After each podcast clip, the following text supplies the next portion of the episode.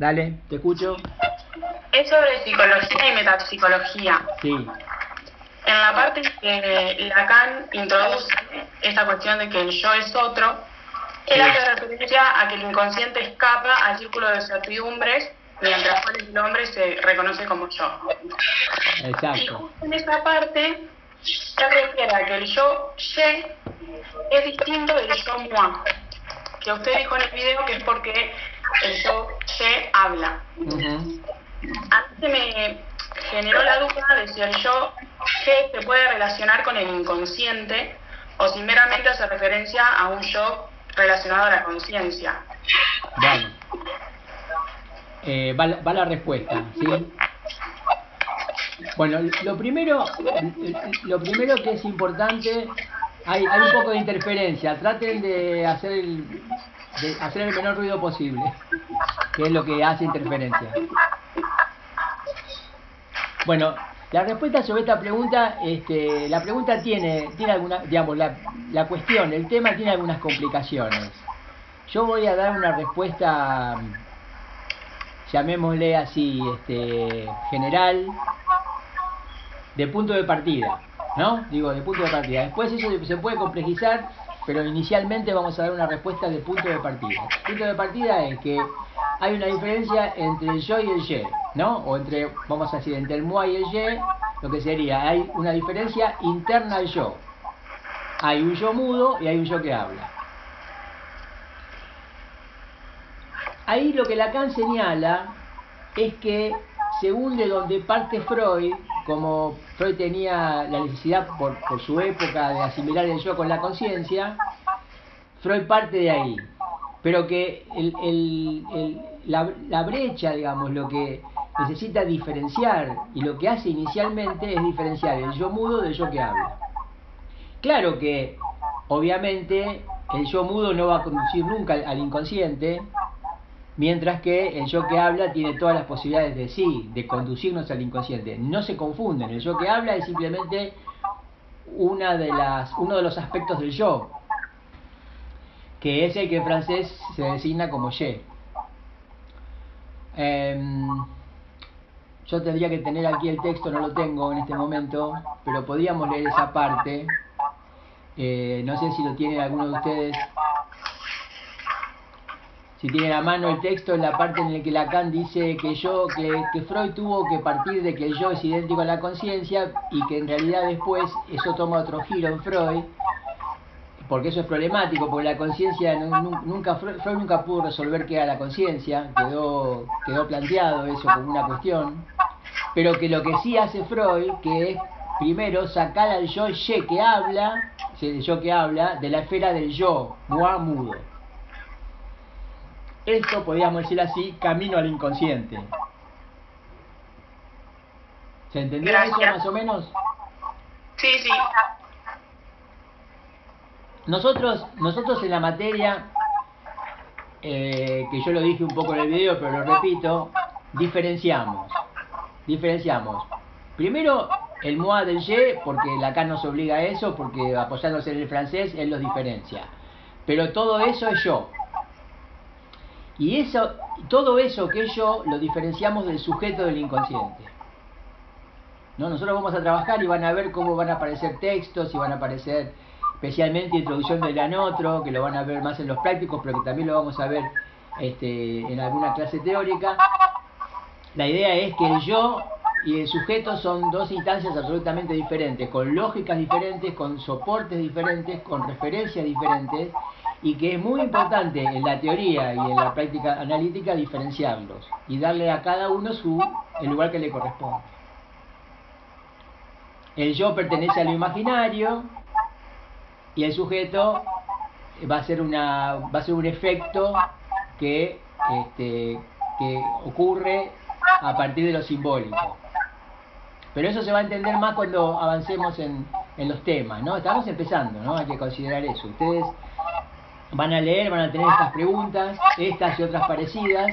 Bueno, a veces es importante tener la pregunta y conservar la pregunta hasta que con más lectura y con más intercambio con nosotros, etcétera, ustedes pueden ir resolviéndola, ¿no? O por lo menos darse una respuesta. El asunto es que ustedes se, se puedan dar una respuesta que a ustedes este, los convenza. Después se ve, porque esto se sigue trabajando y algunas cosas se ajustan y, y empieza a haber sutilezas y diferenciaciones más finas, pero tenemos que empezar primero por las más gruesas, ¿no es cierto? ¿Se entiende eso? Profe, tengo otra pregunta. ¿Cómo, cómo? Tengo otra pregunta. Dale, dale, dale, dale. Sobre el texto Saber, Verdad y Opinión. Sí. Eh, que en el video que usted hizo explicó que algunos seres vivos crean otros símbolos y otros y también otros seres cuyos nombres son un símbolo esencial. Y ayer con el práctico de García eh, nosotros habíamos dado como que primero está la imagen y después eso se tiene que reforzar para que se, o sea, tiene que haber un esfuerzo para que se llegue a simbolizarlo. Y yo acá no entiendo si el nombre que, que uno que a uno lo constituye, digamos, que es símbolo de uno mismo, eh, o sea, ¿dónde estaría la imagen de ese nombre? Si la imagen sería eh, cuando nos pensaron, o no sé si se entiende la pregunta. Perfecta, perfecta, respondo, respondo. ¿Sí? ¿Me escuchan? Respondo.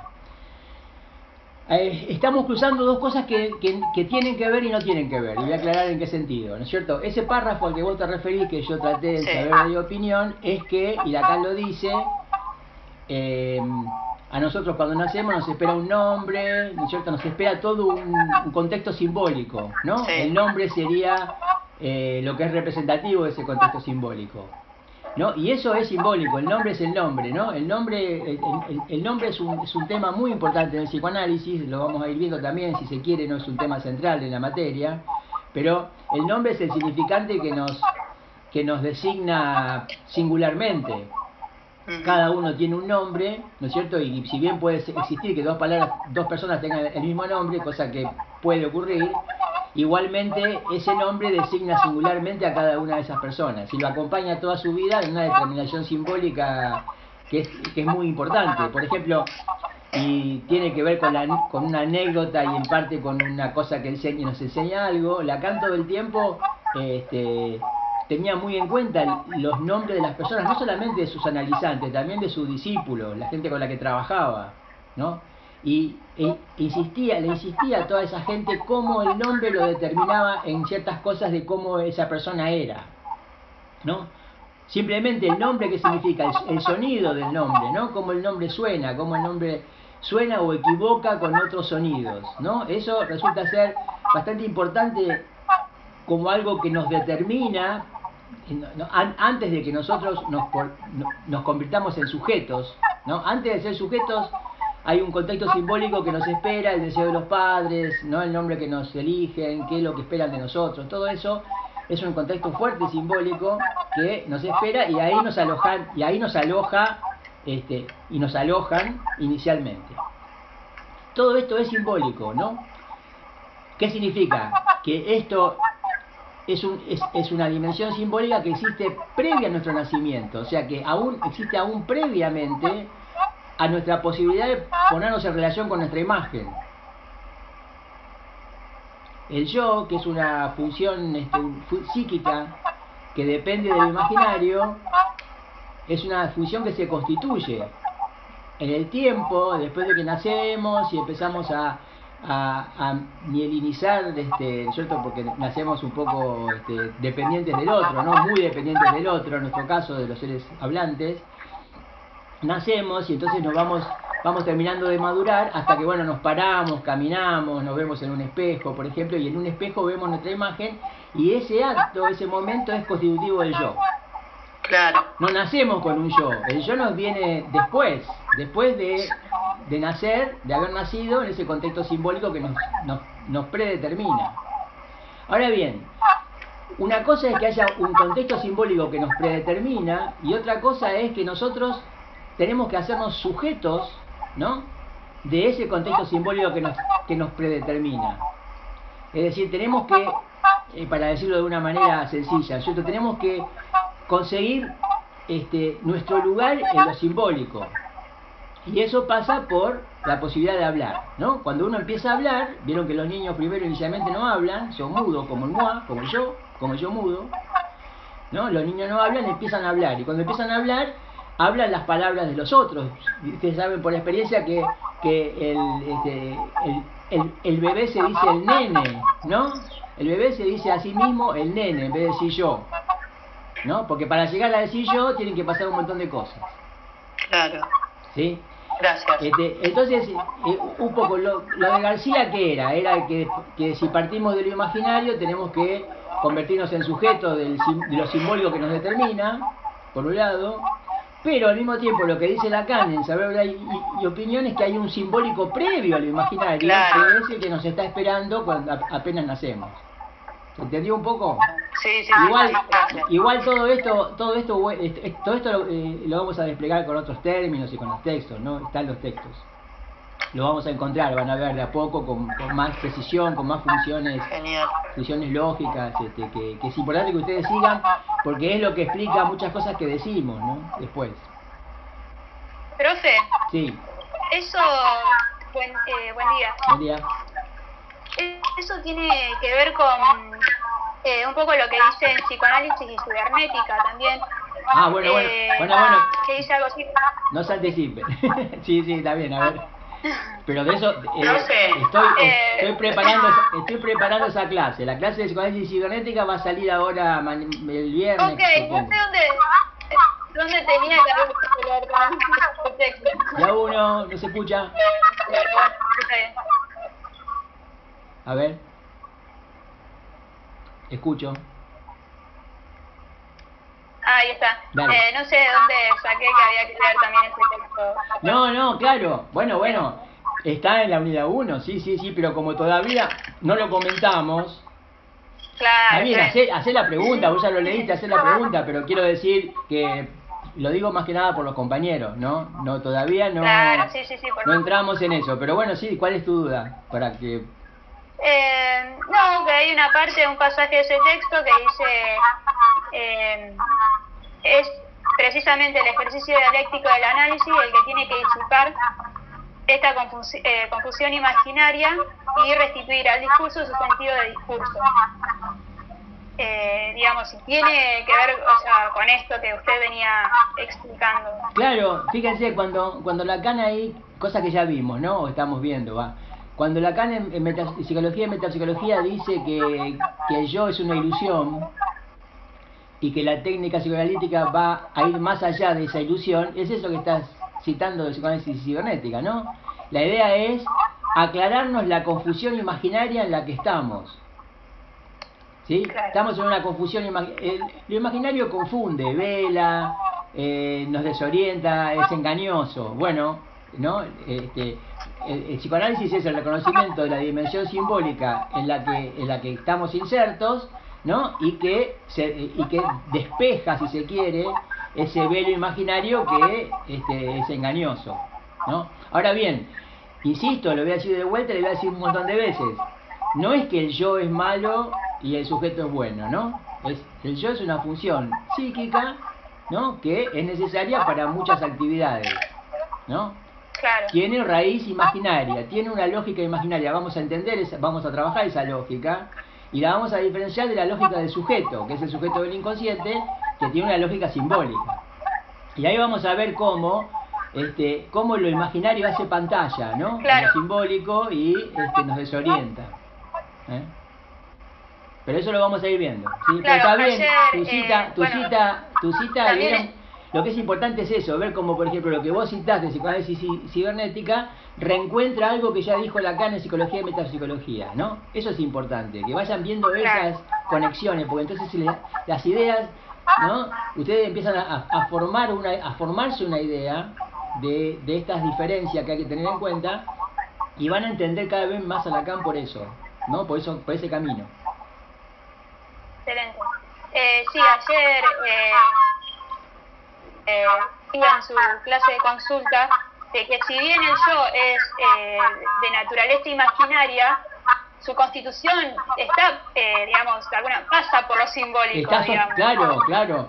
No, o sea, claro, eh, nosotros disponemos de un yo con una función psíquica que eh, ¿no? que viene después, o sea, que se for, que se constituye externamente, dice Lacan. El yo, el yo nos viene de afuera, ¿no? Se constituye externamente, pero para que yo se constituya, que es importante que eso ocurra, eh, este, hace falta o, o se sostiene o se apoya en un fundamento simbólico. Claro. Por ejemplo, cuando clínicamente, ¿no? Hablando, hay personas que tienen, este, que, han, que han tenido un problema en el momento de la constitución de su yo, y son personas que sufren un montón de, de desarreglos diarios de lo que es la vida diaria, que hace que a veces consulten, ¿sí? Entonces no están consultando porque tienen un yo fuerte, están consultando porque tienen un yo débil, ¿no? Débil porque se, se constituyó mal. Y hay que entender cómo se constituye el yo para saber cómo se opera en que esa persona logre restituir esa función del yo que necesita y al mismo tiempo y en un segundo tiempo darse cuenta de que el yo no es el centro del universo, es el centro de todo, sino que hay un inconsciente con el que yo siempre está en conflicto. Excelente, gracias, profe. Profe, Sí, y en relación con esto de, de la verdad en estado naciente, sí. Tema ¿se difícil, ¿eh? que Tema, tema difícil, ¿vieron? Es una articulación, este, es una articulación medio que medio enredada, ¿no? Tema difícil, pero bueno, Lacan, Lacan aborda ese tema difícil de la verdad y bueno, encontró esta forma de introducir el, problema y nosotros lo seguimos en este punto, ¿no? Tratamos de ver cómo lo seguimos a Lacan, a ver qué pasa con la verdad, para que ustedes también se hagan un mapa y un cuadro de situación que de dónde darle lugar a la verdad o qué es lo que es, el psicoanálisis considera que, que funciona como verdad. Sí, te escucho. y ahí se podría decir que hay relación con. Perdón, ahí se mezcló todo. ¿Sí? ¿Puedes repetir? ¿Se podría decir que hay una relación con lo simbólico? Sí, sí, claro, claro. Sí, sí, sí, claro. Eh, en términos de los tres registros que vamos a ir trabajando para que ustedes vean cómo funciona la diferencia y cómo se articulan, en términos de los tres registros, la verdad corresponde a lo simbólico. No hay, un- no hay una verdad, no hay una verdad previa, preestablecida, ¿no es cierto? La, la verdad, esa emergencia de la verdad en estado naciente, ¿no es cierto? Es un, es un efecto, es un efecto que tiene que ver, digamos, con, con algo que ocurre en el, en, el, en el registro de lo simbólico. O sea, la verdad pertenece a lo simbólico. Esto, esto es más complejo, pero bueno, eh, se los menciono como para que tengan en cuenta, estamos empezando, ¿no?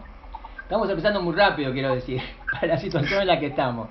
Este, por ejemplo, la verdad pertenece a lo simbólico y se diferencia de lo real, ¿no? Cosa que a veces, ¿vieron? Vieron que uno puede decir, este, ¿no es cierto? Este, que, que, que lo que es verdad es lo que es real, lo que lo que es real es verdad. Bueno, en este caso en el psicoanálisis, la verdad pertenece a lo simbólico y este, lo real es otra cosa. Pero bueno, todavía, este, todavía nos falta desarrollo y lecturas, así que vamos despacio. Es para que lo tengan en cuenta nada más a eso. Pero bueno, sí, es importante esa formulación, ¿no? Que, que, hay, un, que hay una emergencia de la verdad, ¿no? Que hay un estado naciente de la verdad y que, y que esa, esa forma de entender la cuestión permite diferenciar verdad y saber, que son disjuntos, ¿no? Que están separados, verdad y saber están separados. Es importante eso en el psicoanálisis. Es decir, en otros discursos se supone o se piensa, discursos fi filosóficos como el de Hegel, o la misma, a lo mejor, propuesta eh, ideológica de la ciencia, que cuanto, cuanto más saber acumulemos, vamos a estar más cerca de la verdad, ¿no? Y acá en el psicoanálisis eso está deconstruido, ¿no? Eso va funciona de otra manera. Verdad y saber no, digamos, son disjuntos, decimos, ¿no? Digo, siempre es una palabra fuerte, importante, son disjuntos, es decir, ¿no? El, eh, la verdad es un agujero en el saber, ¿no es cierto? El saber no logra captarla. Bueno, es toda la articulación de eh, la ortodoxa, ¿no? Que no hay forma, que no hay forma de, de, no hay episteme de la virtud, que no hay forma de enseñar la virtud, ¿no? La virtud, que bueno, el ejemplo más claro para nosotros, tal vez porque no somos griegos, no somos antiguos, qué sé yo, la virtud es un término raro, ¿no es cierto? La virtud política, ¿no? O sea, el buen político, ¿no? No hay ciencia de la política, ¿no? Entonces, no hay episteme de la ortodoxa, ¿no? No hay forma de enseñar la virtud política. ¿Se la tiene o no se la tiene? Porque queda, cae fuera del saber. Y en ese sentido, tiene relación con la verdad. Por eso que la opinión es la opinión verdadera.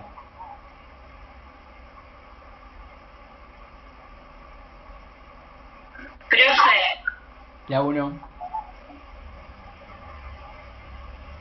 Sí, escucho. A ver, alguien que hable. Profe, eh, yo quería saber. No sé, eh, hay, hay interferencia. ¿Podés repetir?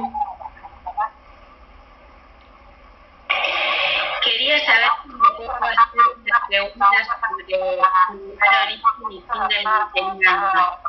No, no te entiendo porque hay, hay como... No sé si hay gente hablando o, o hay gente que tiene ruido en el lugar donde está. Traten de silenciar lo más que puedan el lugar donde están porque cuando en esta plataforma habla mucha gente al mismo tiempo se, se, se produce mucha interferencia y no se entiende nada. Bueno, a ver, Profe, ahí. a ver ahora. Dale. Eh, quería saber si puedo hacer una pregunta sobre el lugar de. No se, no se entiende, al menos no sé, no sé los otros te compañeros. preguntó, Sí. te preguntó si quería, si te podía hacer una pregunta sobre origen, eh, lugar, origen y fin de mi enseñanza. Bueno, dale. Sí, sí, todavía no vimos eso y vamos a ver qué lugar le vamos a dar, pero sí, dale. Te quería preguntar que en la página 44... ¿Se escucha, profe? Hasta ahora sí, la página 44. Que Lacan dice que hay un punto núcleo que autorea el discurso. Que hay un... Cuando anterior, anteriormente habla de la repetición, de, de las palabras que se repiten y eso. No te, no, te, no te escucho la pregunta. No llego a escuchar la pregunta. ¿Habrá alguien, alguien que escuche, me- Sí, que escuche mejor que lo que traduzca? Que hay un punto que agujerea el discurso. Sí. Y nada, te- creo que te preguntó Sobre- eso, ¿cuál sería eso. que agujerea el discurso? Bueno, bueno, bueno, a ver. eh, eh, vamos a situar el tema de la, de la conferencia esa de Lacan, ¿no?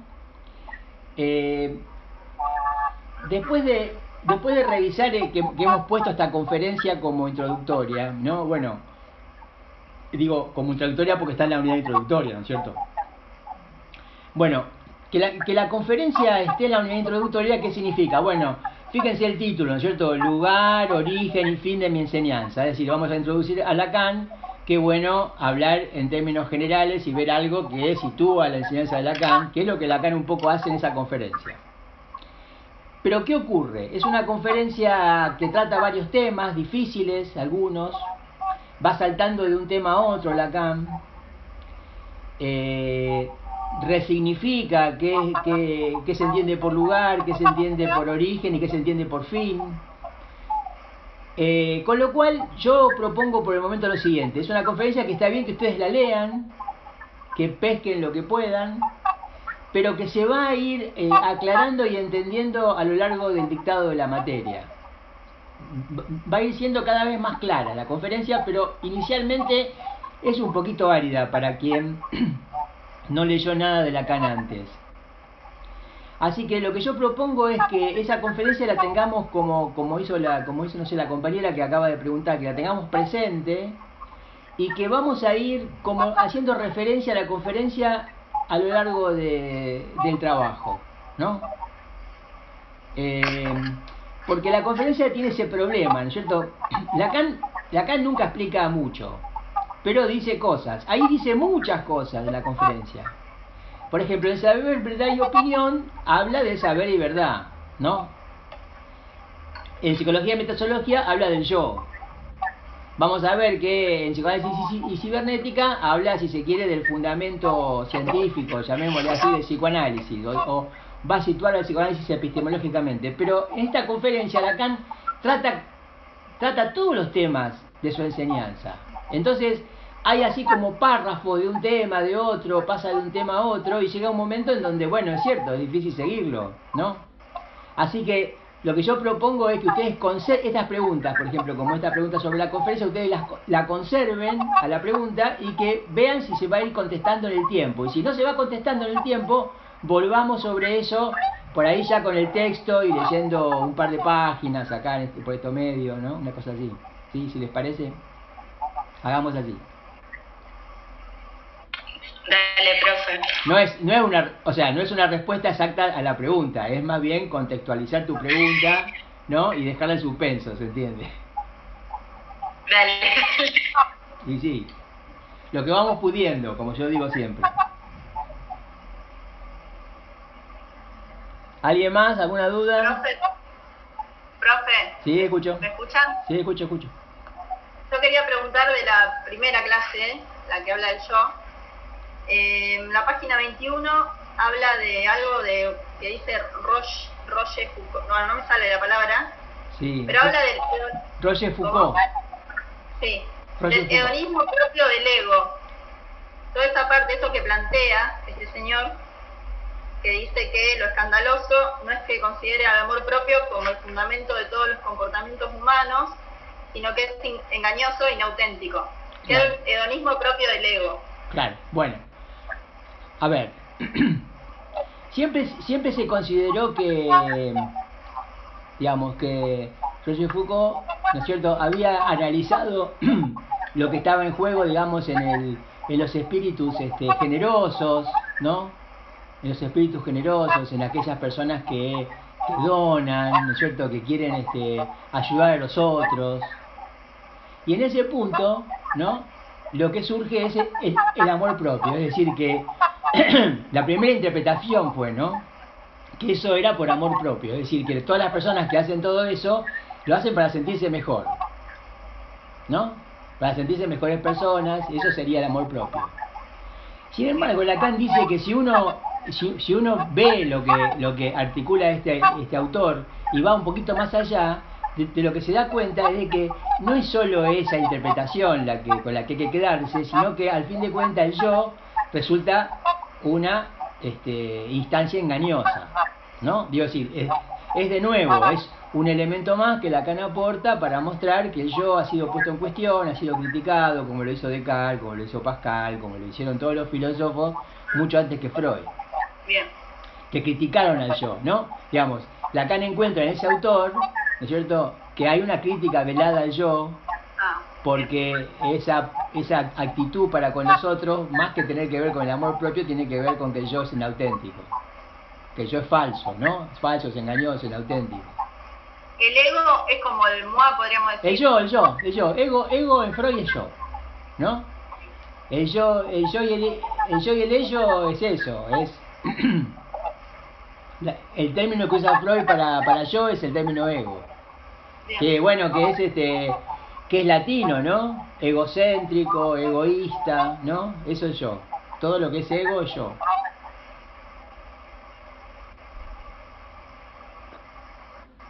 Gracias. ¿Alguna otra duda? Miles debe haber, pero bueno, vamos de a una.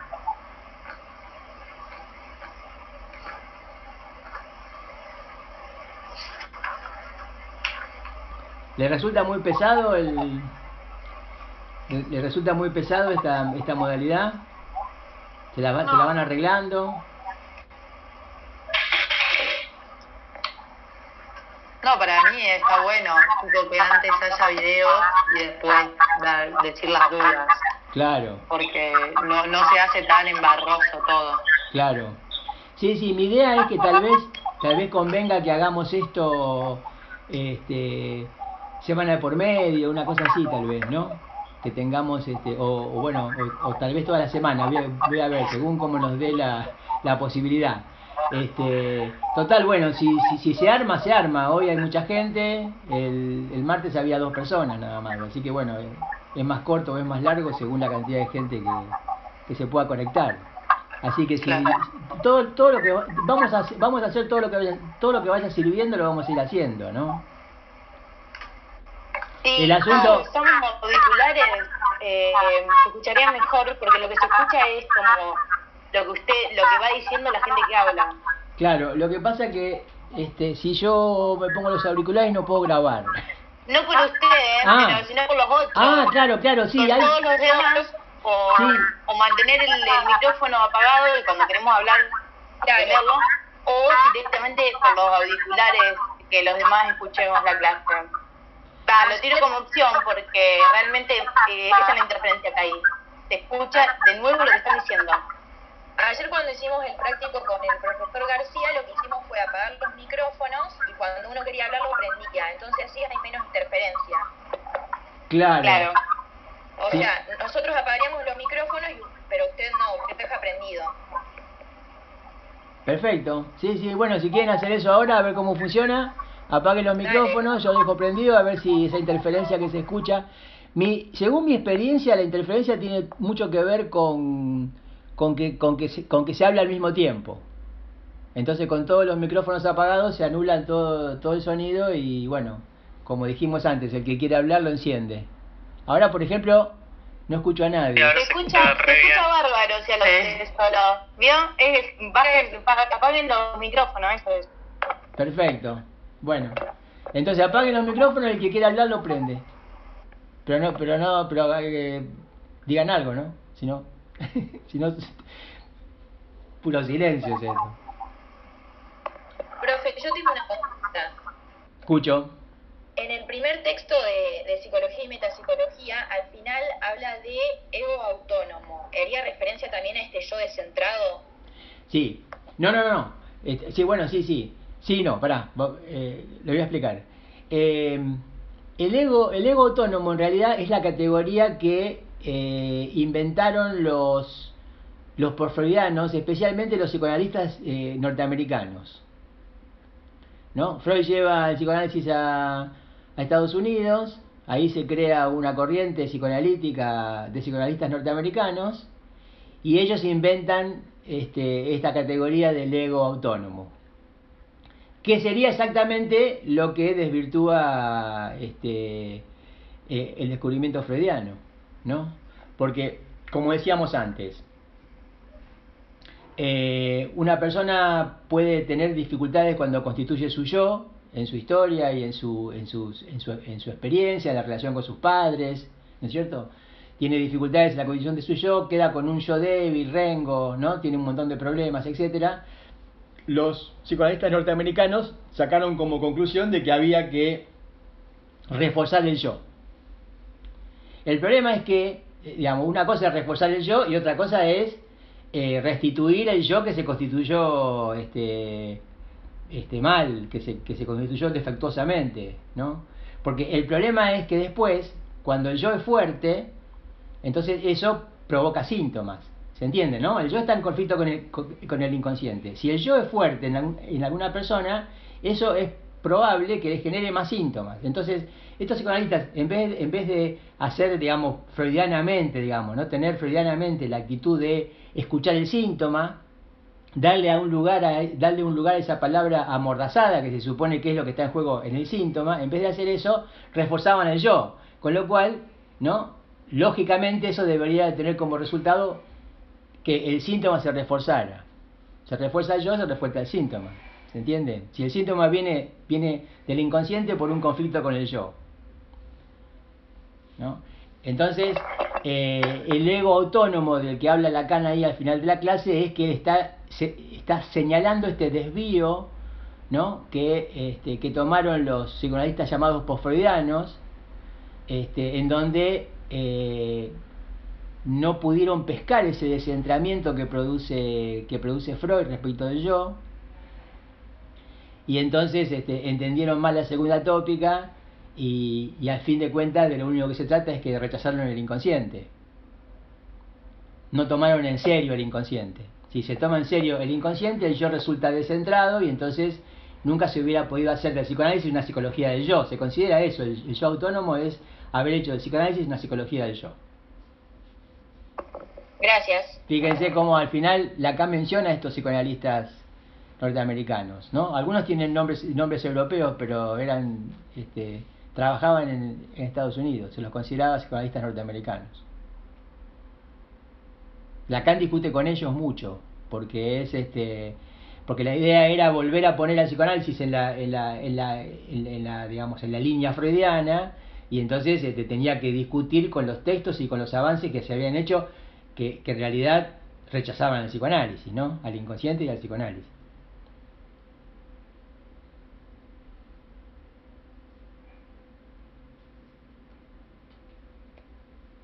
¿Otra pregunta?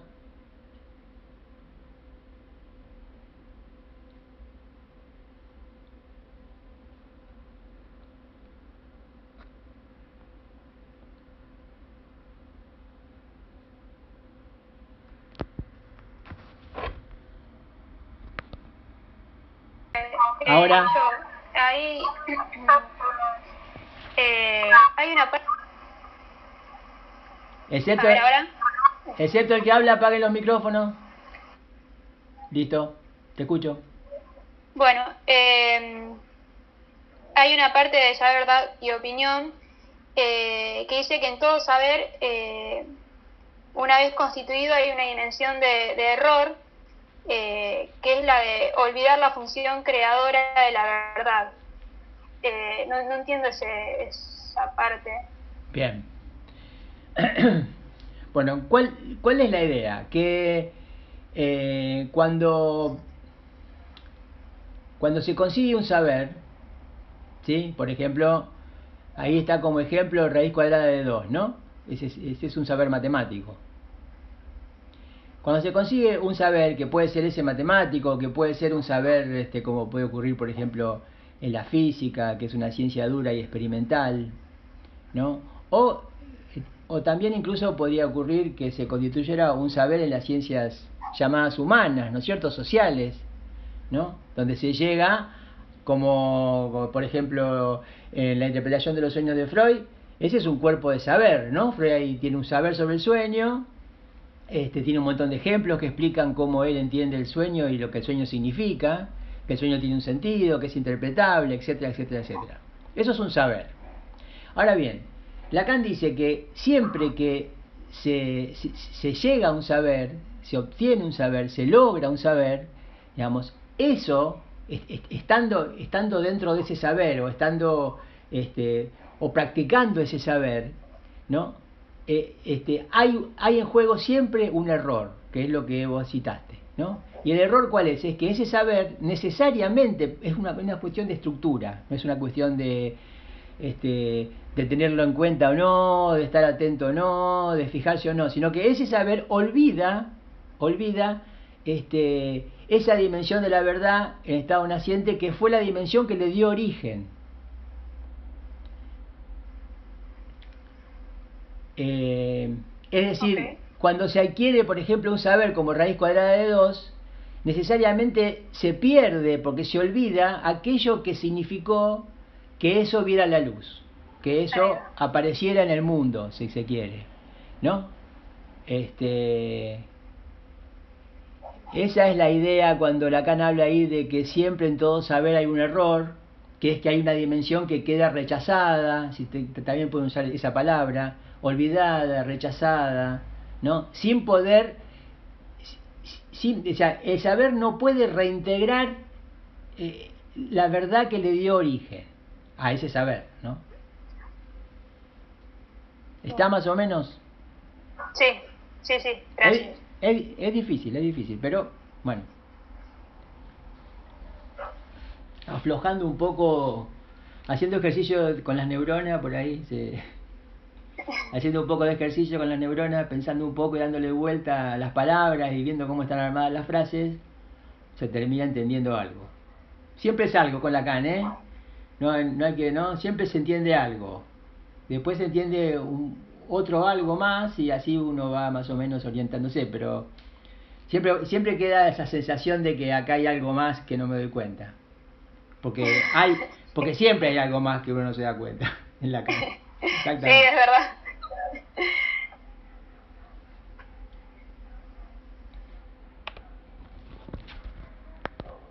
Profe, ¿alguna duda? Sí, Bueno, no sé si es duda, es a ver si lo relacioné bien. En Saber, Verdad y Opinión hay una parte que cuando habla, bueno, en realidad de este saber, eh, dice, eh, también podemos llamar intuiciones a priori a esto de la reminiscencia y la función simbólica que de ningún modo le es homogénea y cuya introducción en la realidad constituye un forzamiento. Cuando dice forzamiento, hace referencia a que sí o sí, por ejemplo, Sócrates lo tuvo que ayudar al esclavo para que esa imagen venga al plano de lo simbólico, digamos. Eh, ¿podé- eh, ¿Podrías releer eso? A ver si... Sí. Porque se me perdió algo en el camino. Sí. Digo, eh, la reminiscencia, es decir, el tipo, para, es decir, el tipo, la forma eterna, que también podemos llamar intuiciones a priori, y la función simbólica que de ningún modo le es homogénea y cuya introducción en la realidad constituye un forzamiento. ¿Repito la pregunta o...? Sí, sí, y forzamiento y ahí, y ahí termina. Sí, ahí termina. Sigue. ¿Y, y con qué sigue? Eh, ya te digo. Espera. Lo tengo desordenado. Bueno, bueno, bueno. Está, está, está, bien. Bueno, yo les digo lo que entiendo de esto. Eh, la primera cuestión es que, bueno, las, este, la intuición, ¿no?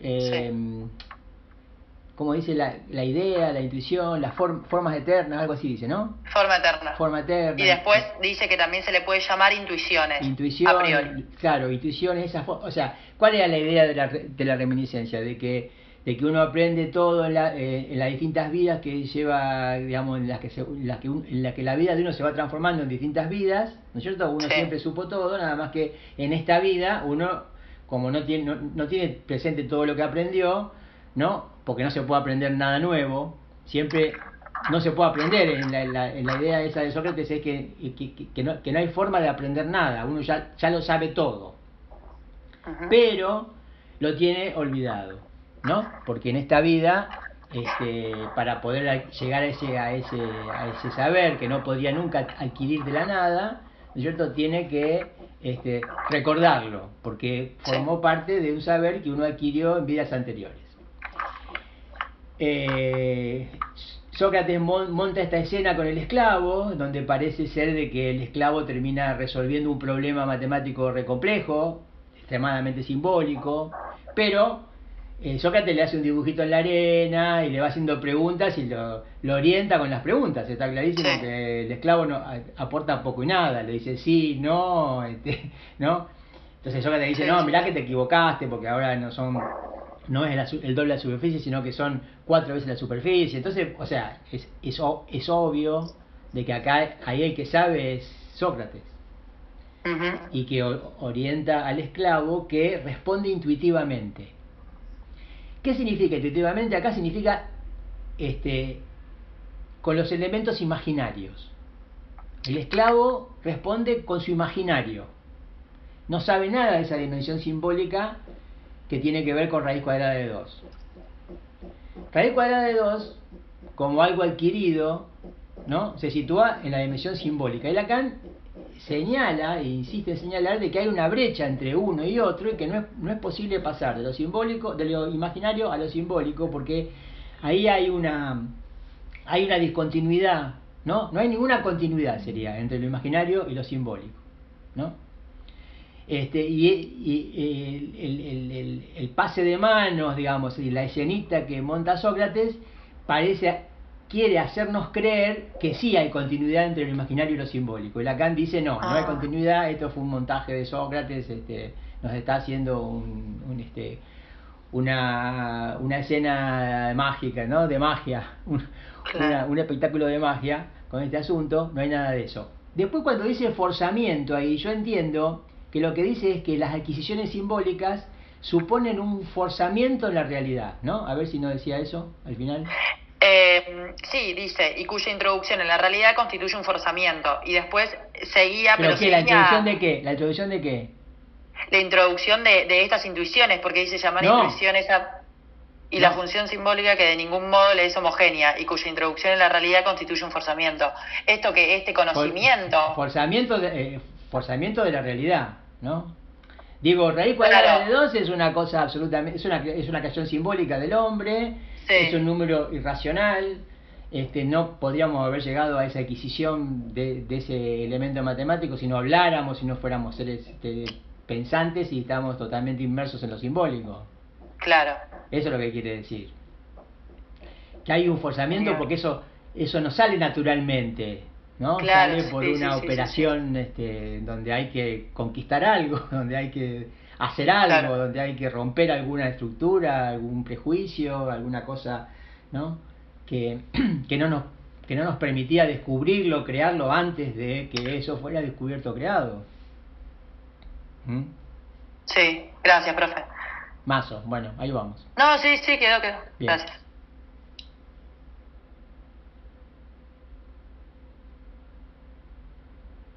Bueno, ¿alguien paro, el, paro la grabación o alguien va a decir algo? Profe, Dale. digamos, la reminiscencia entonces también se la criticaría porque es puro saber. Bueno, la reminiscencia es una, es una teoría griega, ¿no? Platónica, evidentemente, ¿no? Eh, que va junto con el método socrático de la mayéutica, ¿no? Digamos, es decir, ya que eso hay que recordarlo, eso es como un parto, ¿no? Mayéutica significa eso, es como una operación. En este caso sobre el esclavo.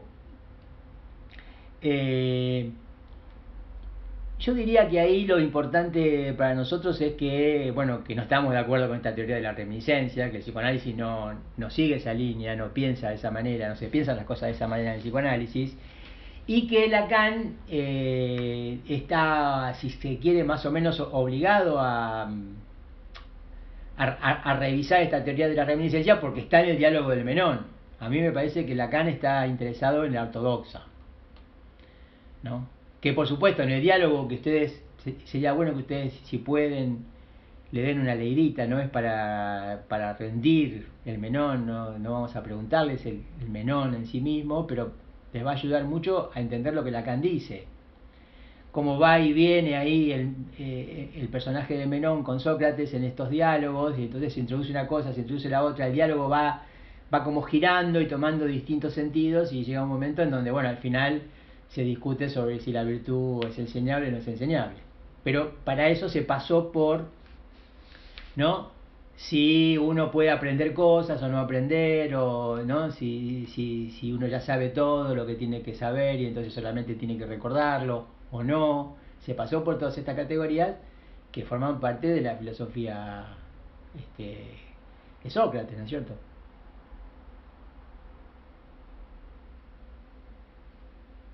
Sí, porque viste que ahí Menón eh, en realidad no tenía la intención de aprender, se dice en el diálogo, sino que meramente venía con las respuestas que había escuchado de otros y como que lo quería refutar. Entonces por eso claro. pensaba yo más que, viste, trabajaban obrando con el saber nomás. En ese claro, hay, hay, claro, es muy interesante, hay varios registros de, ¿no? Digo, varios, varios registros como que hay, hay como hay, hay varios planos en el diálogo, ¿no? Hay cosas que se, son muy explícitas y otras que no tanto. Por ejemplo, Menón es un discípulo de los sofistas.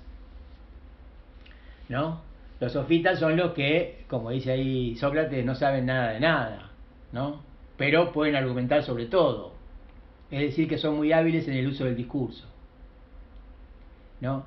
Y eso debería haber aprendido Menón. No que los sofistas pueden saber algo sobre la virtud, sino que los sofistas son muy hábiles en el, en el uso del discurso. Vieron que en realidad los sofistas este, tienen muy mala prensa en la, en la, filosofía antigua y sobre, sobre los sofistas triunfó la episteme, ¿no? la base científica de nuestra sociedad, civilización occidental, con, con toda esta filosofía Sócrates fue un pilar fundamental para eso. Es decir, siempre hay una filosofía oficial que gana la batalla y una filosofía extraoficial que la pierde, que no por eso es menos verdadera. ¿no? Esa filosofía. Lo que es interesante es que, que, no, es, que no es el tema de la materia ahora, pero por, por curiosidad, para que ustedes vayan tomando conocimiento de estas cosas, Lacan se considera, se considera a sí mismo un, un sofista. ¿No? Digo, alguien que, este, que practica la sofística, podríamos decir así. ¿no? Es interesante porque hay un libro de una autora muy buena que se llama Bárbara Cassim, que creo que se llama Lacan sofista o Lacan el sofista. Es una investigadora sobre temas de, la antigüedad, Bárbara Cassim. Y bueno, es muy interesante lo que ella dice, no es una psicoanalista, pero bueno, es una lectora de Lacan y ahí retoma por qué Lacan se considera a sí mismo de alguna manera un sofista, ¿no? Está bien, los sofistas eran griegos antiguos y acá estamos en la modernidad, sería un sofista en la modernidad. Habría que ver qué es eso. pero bueno, es como para agregar un elemento que no está en la materia y ustedes puedan disfrutarlo.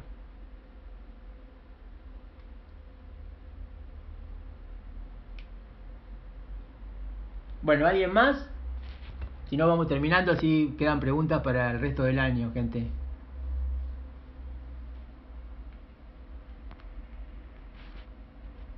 Por mi parte, no, profe. Bueno. Muchas gracias. No, ustedes. Nos seguimos viendo. Yo voy a ir avisando ahí en Classroom, ¿sí? Dale, profe, gracias. Chao, que les sea leve, que tengan buen fin de semana. Chao, chao. Igualmente. Chao, chao. Igualmente. Chao. Gracias.